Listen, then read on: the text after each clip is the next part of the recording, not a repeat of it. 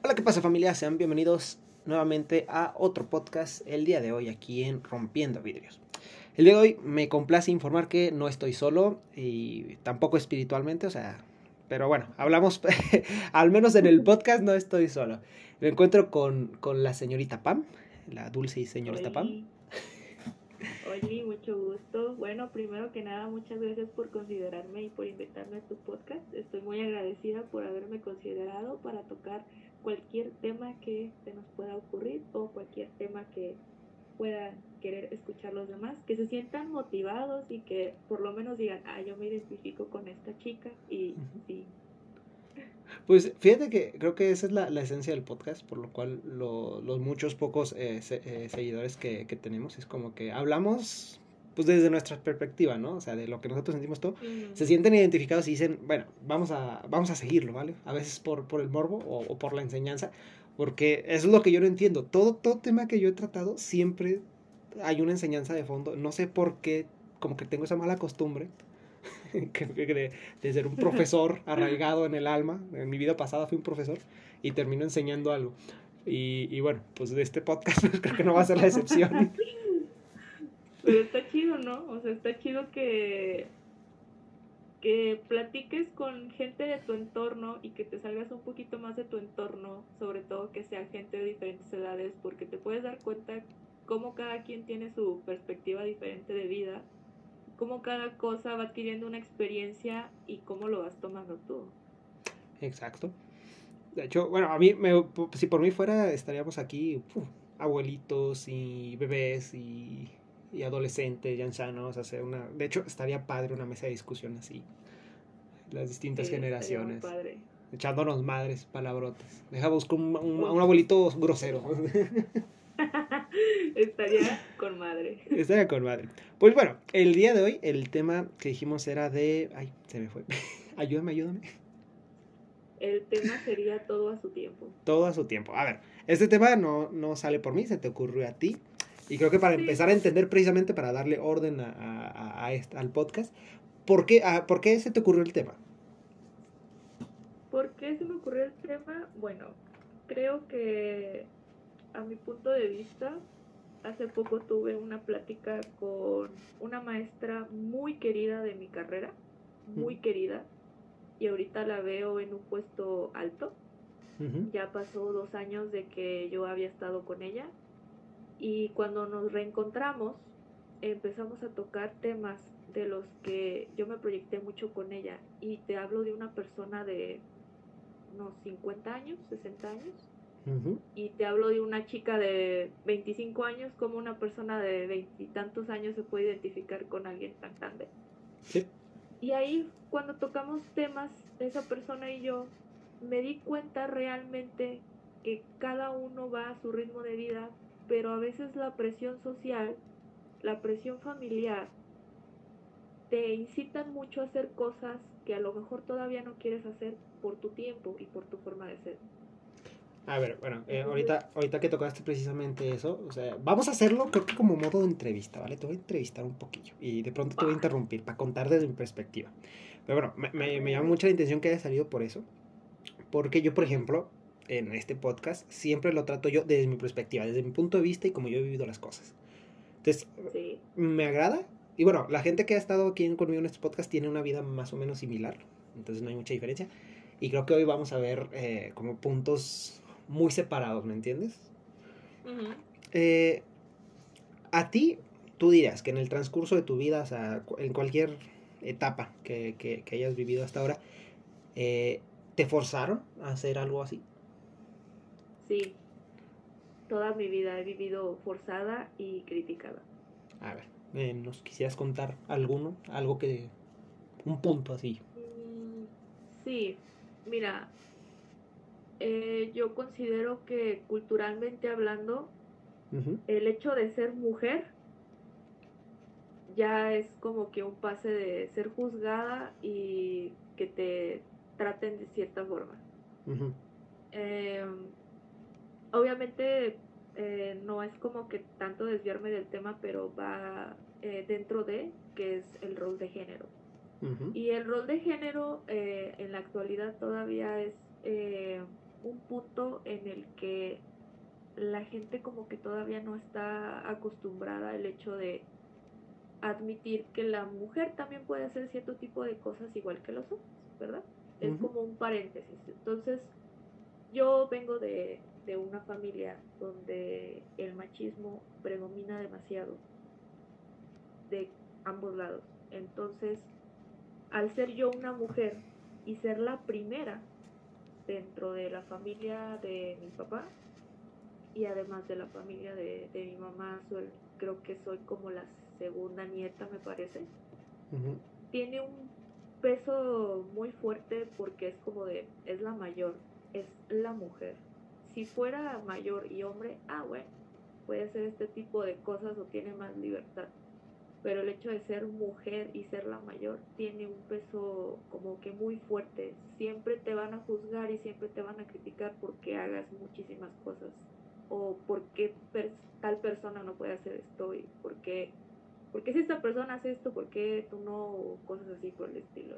Demasiadas expectativas, ¿no? En ti. Sí, a ese tipo de, expectativas. Vamos. Entonces, eh, bueno, imagino que toda tu vida, pero algo que te haya marcado, digamos, no sé, por ejemplo, ahorita la PAM que eres a tus cuántos años? ¿30? 25. Ah, 25, perdón.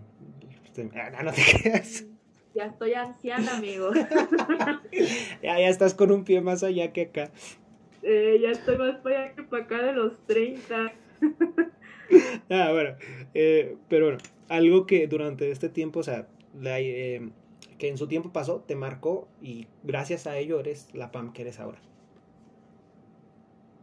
Sí, considero que hubo dos cosas que me marcaron bastante fuerte con la PAM de hace años y la PAM que es ahorita. Por ejemplo, eh, yo toco mucho el tema de mi carrera porque fue una etapa que más que enseñarme en cuanto a la universidad, eh, me enseñó mucho en la vida personal, muchísimo.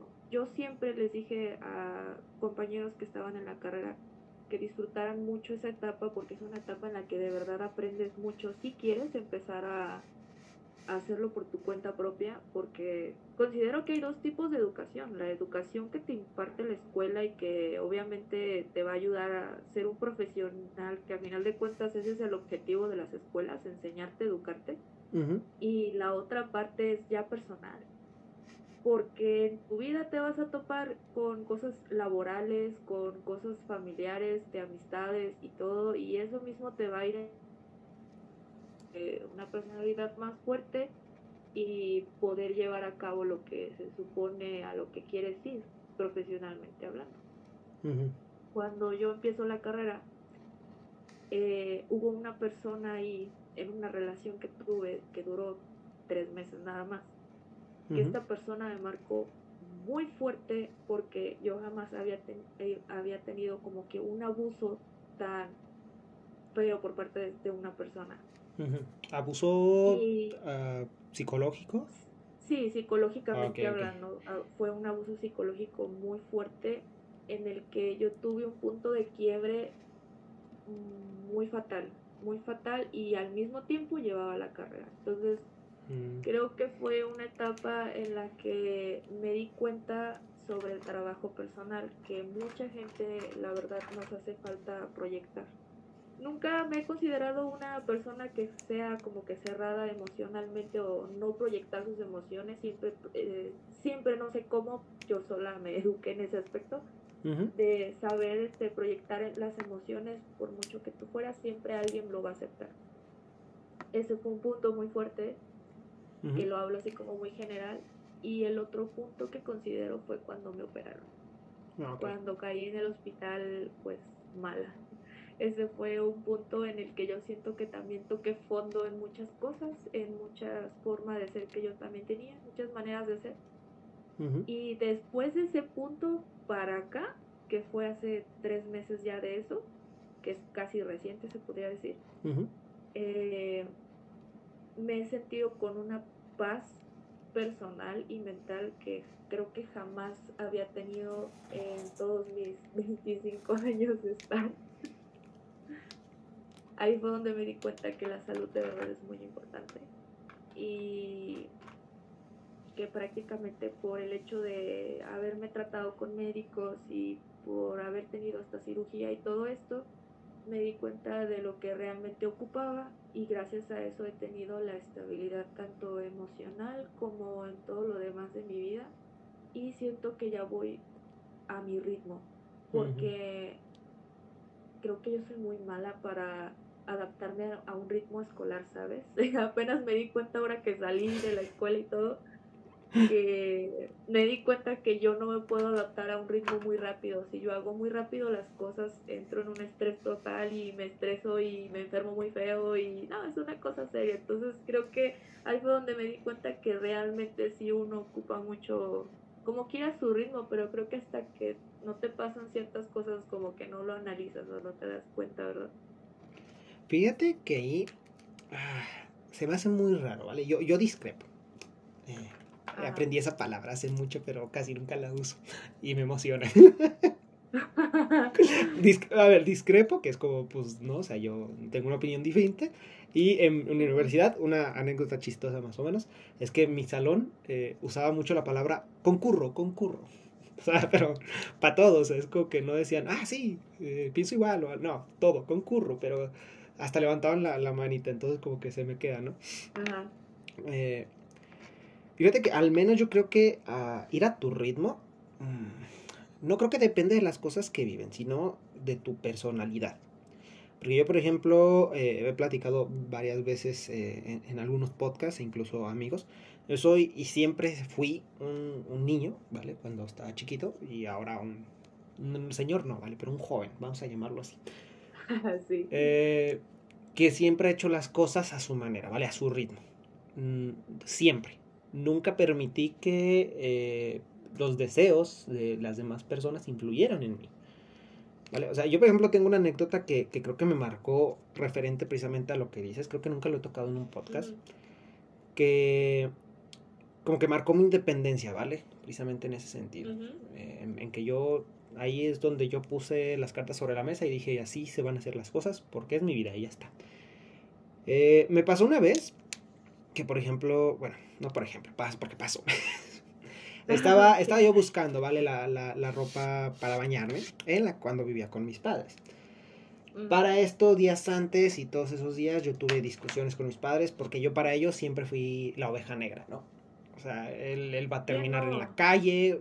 Fíjate que no todos, porque por ejemplo, mira, mi hermana siempre fue su, su, adoración, su orgullo. Mi hermana mayor, mi hermana pequeña también. O sea, las dos han demostrado ser unas personas muy inteligentes, de dieces y, muy listas y esto y lo otro. Y yo era el niño que pues reprobaba mucho, eh, más o menos problemático, que no tenía un interés en, en algo fijo, ¿vale?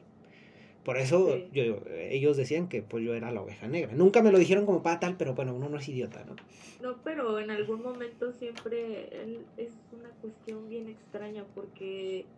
Y, y, creo que sea como un paréntesis chiquito para no alargarme tanto y que cuentas tu, bueno, que cuentes tu anécdota porque eh, no, no entiendo muy bien en ese aspecto a los papás. Eh, acepto mucho sus ideas porque obviamente son épocas muy diferentes en las que en las que ellos se envolvían y, se educaron, en la forma en la que nosotros nos estamos empezando a, educar. Pero creo que tú tocaste un punto muy importante y es el hecho de poner límites.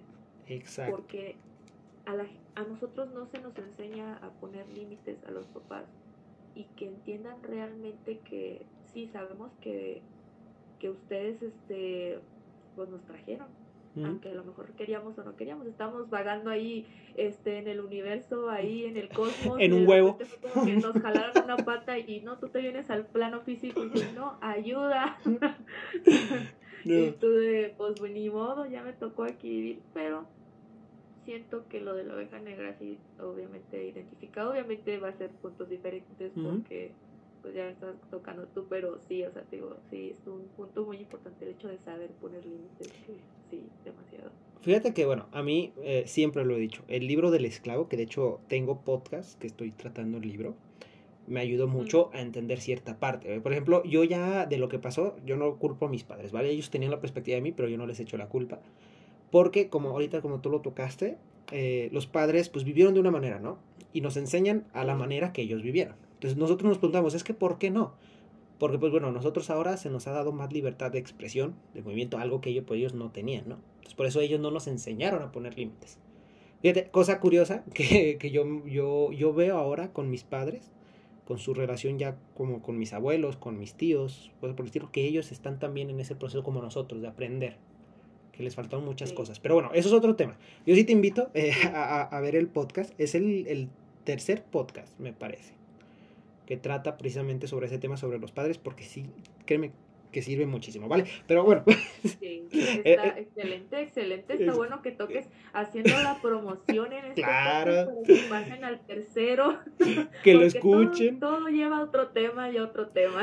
Claro, no, eh, es que ese libro, no, ya lo verás. Si te agarras a leer, porque leo el libro y luego an- analizamos, vas a ver que es un libro que realmente vale la pena. Pero bueno, volviendo a la anécdota de, de, de, de esta ocasión, pues bueno, había tenido yo problemas con mis padres, esto y lo otro. Y yo me iba a meter a bañar. Yo ya feliz, yo contento, esto. Y mi padre no era, siempre ha sido un buen padre, ¿vale? Pero esa vez traía unas copas de más. Entra a la casa y por un extraño motivo entra enojado conmigo. Entonces se agarra en ese momento a mí decirme, en resumidas cuentas, que yo no era el hijo que él quería. De hecho, sí usó esas palabras. Tú no eres el hijo que yo hubiera querido. Y que él hubiera querido un hijo como él, como era con su papá, que le ayudara, que se quedara, porque nosotros vivíamos en un rancho, ¿vale? Que se quedara ahí a cuidar el rancho, que, que tuviera ese interés de salir, de hacer las cosas, de hacerlas rápido, la chingada. Y yo fíjate que eh, calmado, súper calmado porque no, o sea, yo te digo, escuchar obviamente esas palabras de un padre, cualquier hijo, puta, un trauma, ¿no? Sí, no, te- es, es algo muy fuertísimo y duele, claro, duele. Y el hecho de ser padre e hijo es, es un ser humano y quieras o no duele. Claro, entonces, bueno, más que nada por la expectativa, que son tus padres, ya que tus padres digan eso, puta, o sea, te hace, te hace sentir una mierda. Pero yo en ese momento no lo sentí, ¿vale? ¿Por qué? Porque yo ya, yo ya sabía cómo iba a ser las cosas. Yo, perdóname, pero por ejemplo, yo siempre he visto que a mí, mi, mi futuro, mi vida, va, iba a ser una completa, una, o sea, de manera distinta, ¿vale? No, no voy a entrar en detalles. Y hasta la fecha, pues así se me ha agarrado. Siento yo que para mí, bueno, mi vida ha sido un poco más fácil o las cosas se me presentan más fácil que a otras, ¿vale? No sé. Entonces yo no me preocupaba tanto por eso. Para lo que, bueno, mi padre me dice eso, más o menos entre llorando, entre enojado, te digo, con las copillas de más que traía. Y yo seguía buscando mi ropa, que me sentí bien empoderado, bien perro, la verdad. Y le dije, me, o sea, agarré mis cosas y dije, no, y no lo voy a hacer. Y empecé a caminar. Y pues ya, sabes, el típico de los papás, no me des la espalda, háblame eso, ¿cómo, es, cómo, cómo te atreves a decir esas cosas eh, tan fácilmente? Nunca, nunca, no, nunca me golpeó, ¿vale? O sea, ni nada por el estilo, ni, ni se portó agresivo. Simplemente le sacó de onda que tuviera los huevos, porque pues era así, de decirle, no, y no lo voy a hacer. Y yo ya le empecé a explicar, ¿no? Es que tú quieres que yo sea como tú, pero yo no quiero ser como tú, ¿vale? Y yo ya también le empecé a reprochar cosas que, pues bueno, para mi vida, que yo tengo derecho a exigir cosas, claro, condiciones de vida Claro. mejorables que, que no teníamos en ese momento. Dije, lo que tú me ofreces, yo no lo quiero, lo odio. Yo quiero, no sé, yo, yo, yo, por ejemplo, yo quiero un trabajo de oficina, no un trabajo de campo. Yo quiero ganar bastante dinero a tal punto de no preocuparme, quiero poner negocios, quiero hacer esto, quiero salir, quiero viajar, y tú no. Y yo no es una, lo que tú me ofreces no es algo que, que a mí me vaya a, ¿cómo se llama? A dar todo eso, ¿me entiendes? De ahí entra otra pequeña anécdota de hace poco, que hace cuenta yo me independizo para lo de la pandemia, esto y lo otro. Eh, y bueno, me logro comprar mi motocicleta eh, nueva, así bonita, no tan cara, ¿verdad? 80 mil pesos, pero pues bueno, para un niño que viene de un rancho eso es, uh, en tu puta vida habías visto 80 mil pesos.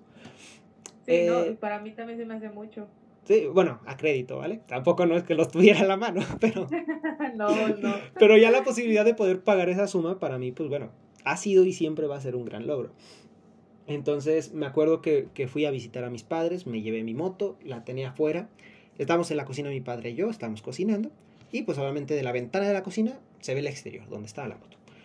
Y, y le quedo, me quedo mirando y él así como que no, ya, ya deja de mirarla, no se va a ir, este, el otro. Y le hago, si me hubiera quedado aquí, ¿cuándo se me hubiera hecho algo así? Y le hace, no, la verdad nunca. Entonces, yo la neta hasta iba sobradísimo. Yo así como que tomé las decisiones correctas en mi vida, ¿vale? Pero lo hice y siempre fui muy egoísta en ese sentido. Siempre hacía las cosas por mí. Por eso yo, yo es lo que digo, a mí no creo como tal que, ¿cómo se llama? Que te definan, ¿no? Este, este tipo de incidentes. Sino que es de tu personalidad. O sea, no... ¿Cómo ponerlo? Porque ahorita se me fue un poquito la olla con, con lo del tema no, no vienes, no vienes como aprendiendo precisamente de, de los demás, ¿vale? O sea, que los demás gobiernan tu vida, en resumidas cuentas, yo nunca lo creo. Tú dejas que te gobiernen, porque en algún punto de la vida yo pienso que para, para la persona es más fácil que los demás tomen decisiones, o sea, es más fácil, porque bueno, tú no tienes que gastarte pensándola y simplemente, pues si no resulta, le echas la culpa a alguien más, que siempre ha sido, siempre es muy cómodo, ¿me entiendes?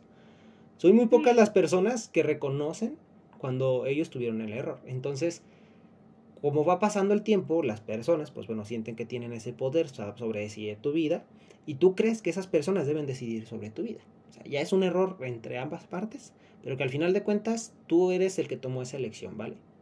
Yo digo, siempre hay un, digamos, como la piedra, la, primera, la, que sentó las bases, en, algún punto de tu vida tú dejaste que los demás empezaran a, como a controlarte, ¿no? A decidir por, tu, por ti. Sí, y, y tristemente eso siempre se da. Eh, considero yo que, que cada quien ah, también tiene su ritmo en abrir los ojos en las situaciones porque a final de cuentas las decisiones que tú tomas te van a llevar a ciertos caminos en los que te van a decir es que si tú haces esto es para que logres tal objetivo.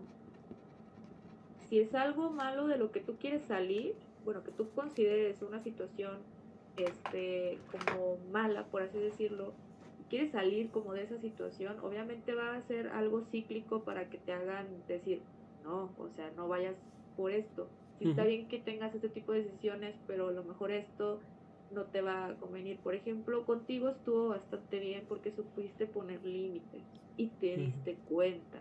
Pero hay gente que no se da cuenta hasta muchos años después. Y eso me lleva al por qué quise tocar desde un inicio a, esta maestra con la que estuve, porque esta maestra se tardó añales, pero añales en reconocer que ella era una persona dócil y que era una persona que, que ocupaba proyectar sus emociones y salirse de una situación en la que le afectaba mucho físicamente y emocionalmente, ¿verdad? Muy general porque obviamente es como que un tema que ella me confesó, pero si uno se pone a pensar en ese tipo de temas, dices, pues qué tanto tiempo tiene que pasar para que tú te des cuenta en poner límites y decir que tú, tú mandas ahí porque eres tú, porque es tu salud mental. Lo cual esto está muy padre, por ejemplo, eh, en tu caso, porque aparte de meter un límite, tú, tú te enseñaste a decir yo, o sea, es mi salud mental, es mi forma de ser y yo voy a hacer las cosas porque yo, porque yo las quiero hacer. Y no es egoísmo, o sea, la gente yo creo que a lo mejor lo va, lo va a malinterpretar y va a decir que es egoísmo, pero para mí eso que hiciste no es nada egoísta. Porque sí se tiene que dar la... Eh, sí, se, sí tienen que saber los padres, la, los, las amistades o lo que tú quieras, se tienen que dar cuenta que al final de cuentas quien rige tu vida eres tú. Y otro punto, por ejemplo, que a mí se me hizo bien curioso fue como ese trance entre entrar a la, universidad y salir de la universidad. No sé en qué momento el matrimonio y tener hijos se volvió carreritas, güey.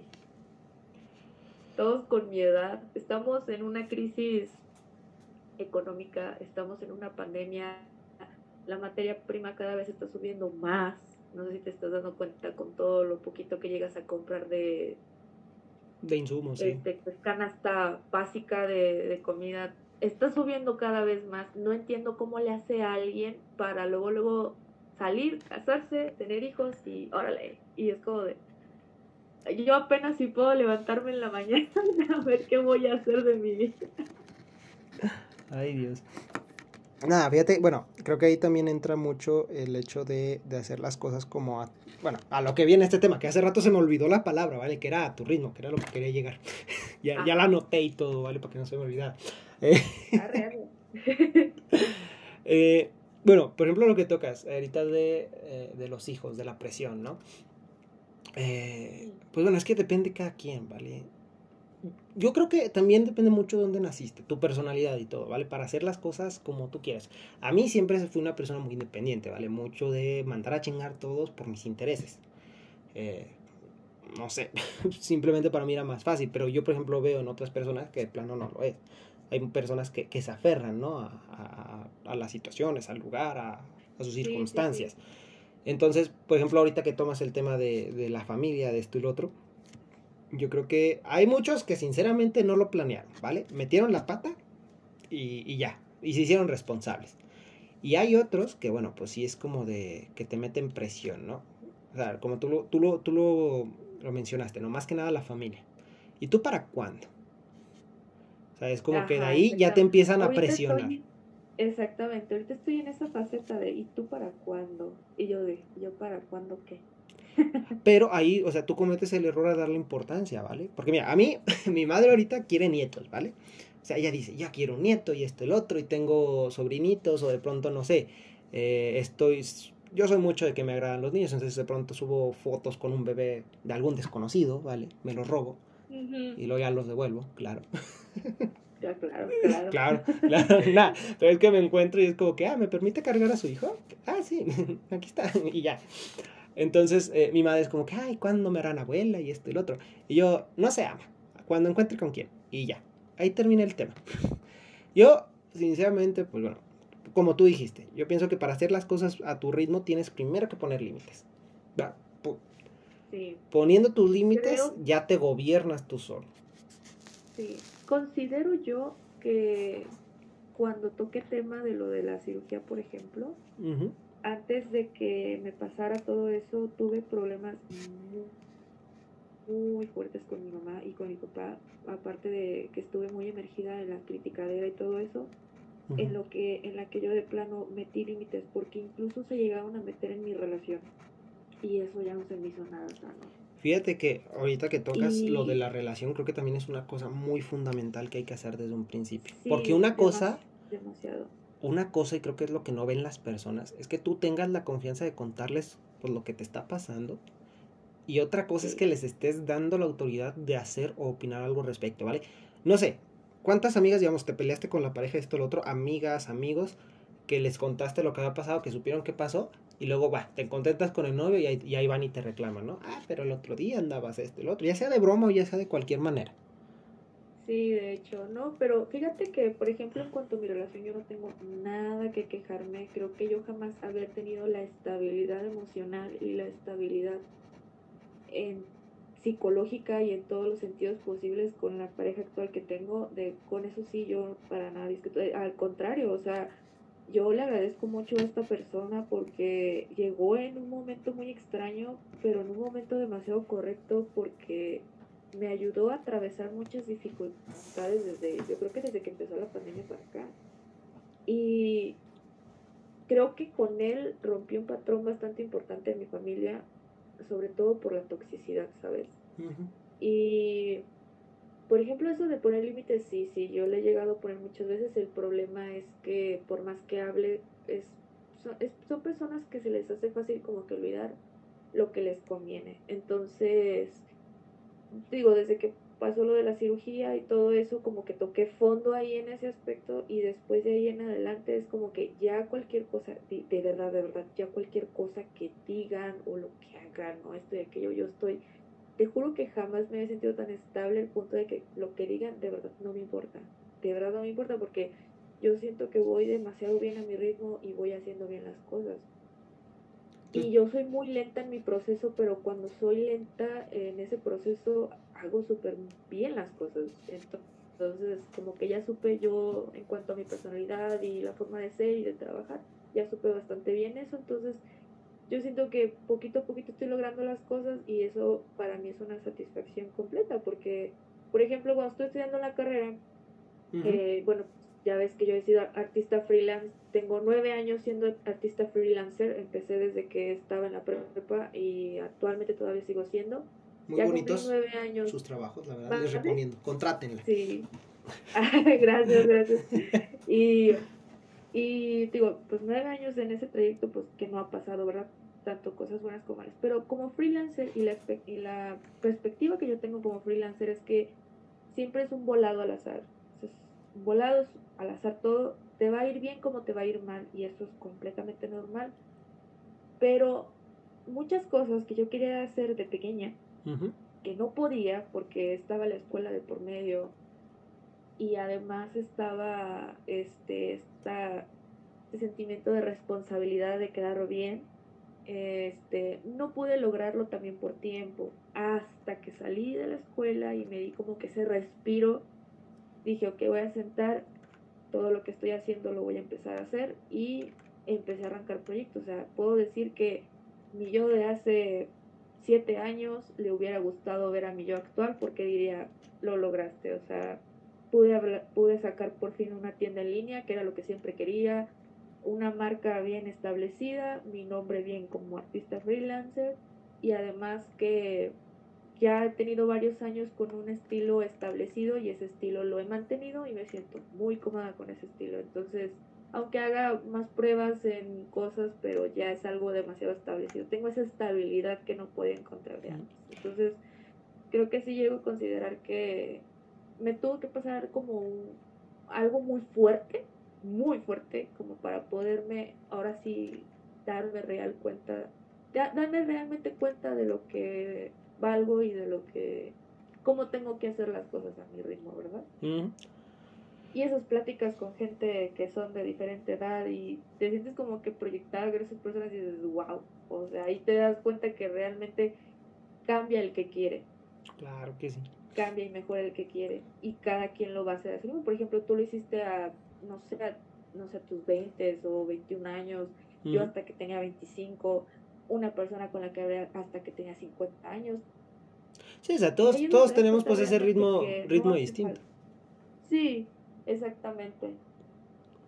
Fíjate que es, es, muy curioso, ¿vale? Porque hablamos, por ejemplo, hablamos del ritmo, y yo soy, mira, yo en mis podcasts es mucho, es que hazlo, ya, tienes que salir. O sea, hablamos de este tema ahorita, o sea, de, que tienes que empezar tú, por ejemplo, yo pienso que ese es el mensaje, ¿no? De empezar a hacer las cosas tú a tu ritmo. Y yo soy de que lo tienes que hacer, ¿vale? Pero al momento que yo te digo, eso es una contradicción, que, que las tienes que hacer, ya te estoy metiendo mi ritmo, ¿vale? no el tuyo. Exactamente. Y es algo, es algo muy curioso, muy contradictorio, pero yo pienso que igual, para empezar a ver las, las cosas como a tomarlas a, precisamente pues, a tu ritmo, valga que estoy repitiendo mucho, eh, eh, se tiene que empezar primero, pues darte cuenta, ¿no? Darte cuenta de que, bueno, yo siento, de que no estás llevando las riendas de tu vida, de que estás viviendo precisamente a las espetas de lo que quieren los demás, de lo que te o pueden, obligan a hacer o lo que te, te presionan, ¿vale? Y luego de eso, pues bueno, ya una vez que te das cuenta, ahora sí ya puedes decir, ¿sabes qué? Voy, ya decides cuándo cambiar, si seguir así o no, y ya, haces las cosas pues a tu ritmo. Exactamente. Sí, yo también considero bastante eso porque eh, también creo que agradezco mucho la etapa de la preparatoria porque eh, tuve un maestro que él era muy espiritual y por ejemplo lo espiritual, lo que son temas por ejemplo espirituales, religiosos, política, no me gusta mucho tocarlos porque obviamente son, son temas como muy susceptibles a que... Aquí, aquí no hay problema.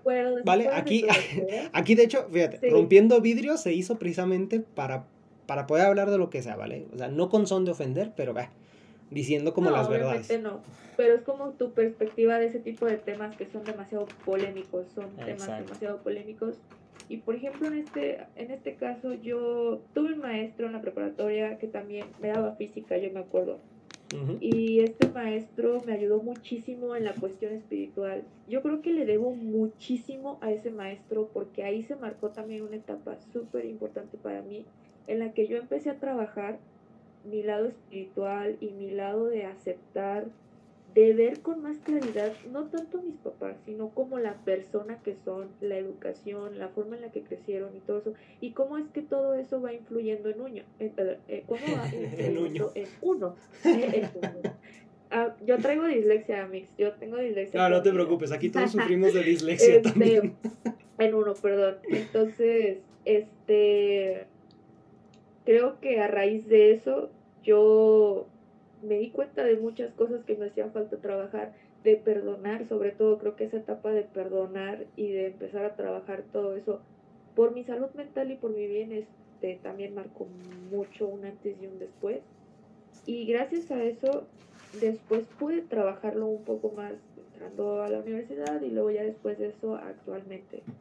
Y, y sí, o sea, creo que en ese aspecto a mí me, me ayudó bastante porque esa persona me hizo darme cuenta de muchas cosas que yo sí decía, amigo, yo creo que, creo que ahora sí que aquí queda la frase de estás viendo y no ves, Exacto. de que sabes que están ahí las cosas, pero no las ves, no las captas. Y a veces un problema que tenemos enfrente, más bien no, no me considera, no me gusta decirle problema, una situación, ¿vale? Ah, ok. una situación que tienes enfrente, tú le haces muchas vueltas y sabes que está enfrente, pero no sabes todavía. O sea, ahí es donde entra lo de sí darte cuenta, tienes que darte cuenta. Pero no que solo alguien llegue y te lo diga, sino que realmente lo sientas y digas que sí. Que estés preparado, ¿va? Porque eso es Ajá, otra- que creo que esa es otra cosa que también, también se tiene que hacer porque, un- un- pues bueno, si no estás preparado ni aunque te lo digan, ni aunque te lo muestren, ni aunque te den pedradas con eso, o sea, es como que nada. Porque entras en una zona de confort, Exacto. Quieras o no. O sea, zona de confort es muy difícil de salir, muy difícil. Creo que todos en algún momento de nuestra vida hemos llegado a caer en zonas de confort específicas de nuestra vida que hasta que realmente no haya una situación fuerte o algo que tenga que pasarte a ti para que te des cuenta, no sales de ahí, no sales de esa zona.